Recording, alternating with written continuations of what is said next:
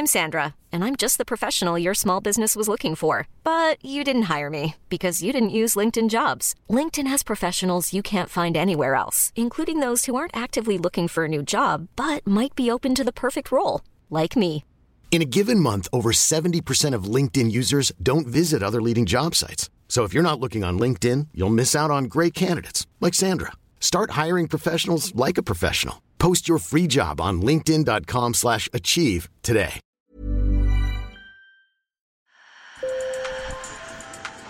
Bonjour. Hello. Hola. Marhaba. Sur le fil, Le podcast d'actu de l'AFP. des nouvelles choisies pour vous sur notre fil info.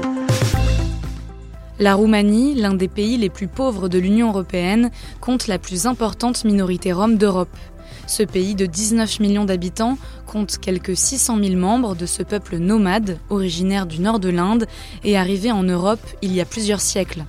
600 000, c'est le chiffre officiel, mais ils seraient trois fois plus nombreux, car beaucoup préfèrent ne pas se déclarer par crainte des discriminations. Mais peu à peu, les mentalités évoluent. La comédienne Alina Serban est rome et elle se bat contre la stigmatisation de sa communauté. Elle brandit haut et fort son identité devant le public du Théâtre national de Bucarest, la capitale, qui fait salle comble depuis le 21 janvier.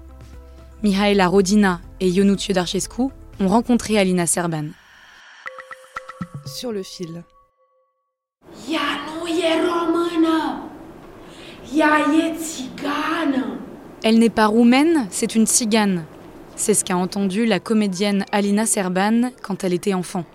Aujourd'hui, à 34 ans, elle raconte dans un seul en scène cette stigmatisation qu'elle a subie toute sa vie.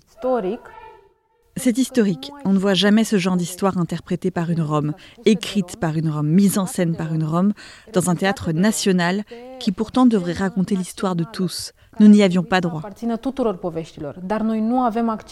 Le plus dur a été de croire en elle. J'ai grandi dans ce pays, mais je n'ai pas trouvé de modèle. Que ce soit à la télévision ou au théâtre, je ne voyais jamais d'histoire sur les gens comme nous, ni avec des gens comme nous. C'est une souffrance et ça affecte l'estime de soi. C'est pour ça qu'il est important que j'ouvre la porte et que je laisse entrer la lumière. C'est comme si je plantais un drapeau.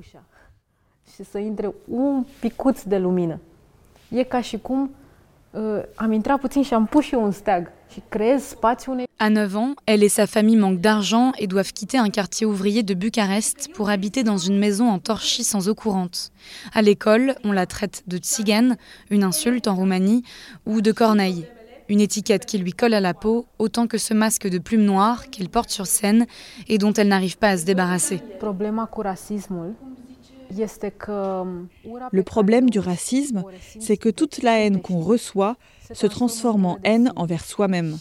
À travers ma pièce, Le meilleur enfant du monde, j'invite le public à comprendre ce que ça fait.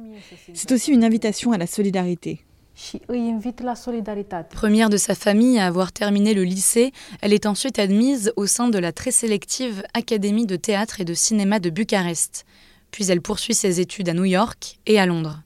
Depuis, elle collectionne les récompenses.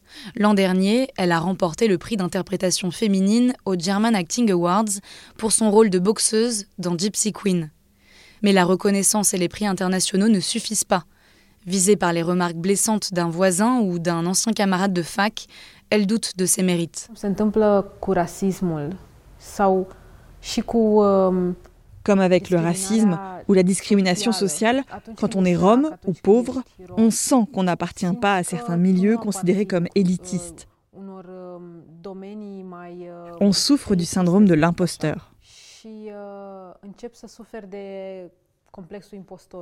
Elle hérite d'une histoire lourde à laquelle elle a consacré une autre pièce, l'esclavage des Roms en Roumanie pendant cinq siècles.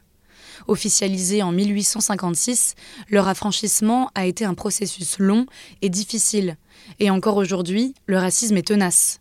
Selon des sondages d'opinion récents, 7 Roumains sur 10 déclarent ne pas faire confiance aux Roms. L'artiste voit malgré tout des raisons d'espérer, avec notamment un nouveau regard sur la culture rome, devenue cool. La jeune génération, plus ouverte à la diversité, s'intéresse à la musique ou à la mode de cette minorité. Ça n'a pas été facile et ça ne l'est toujours pas. Mais ce qui me fait avancer, c'est une conviction inébranlable que je peux changer le monde avec mes histoires. Sur le fil revient demain. Merci de nous avoir écoutés et bonne journée.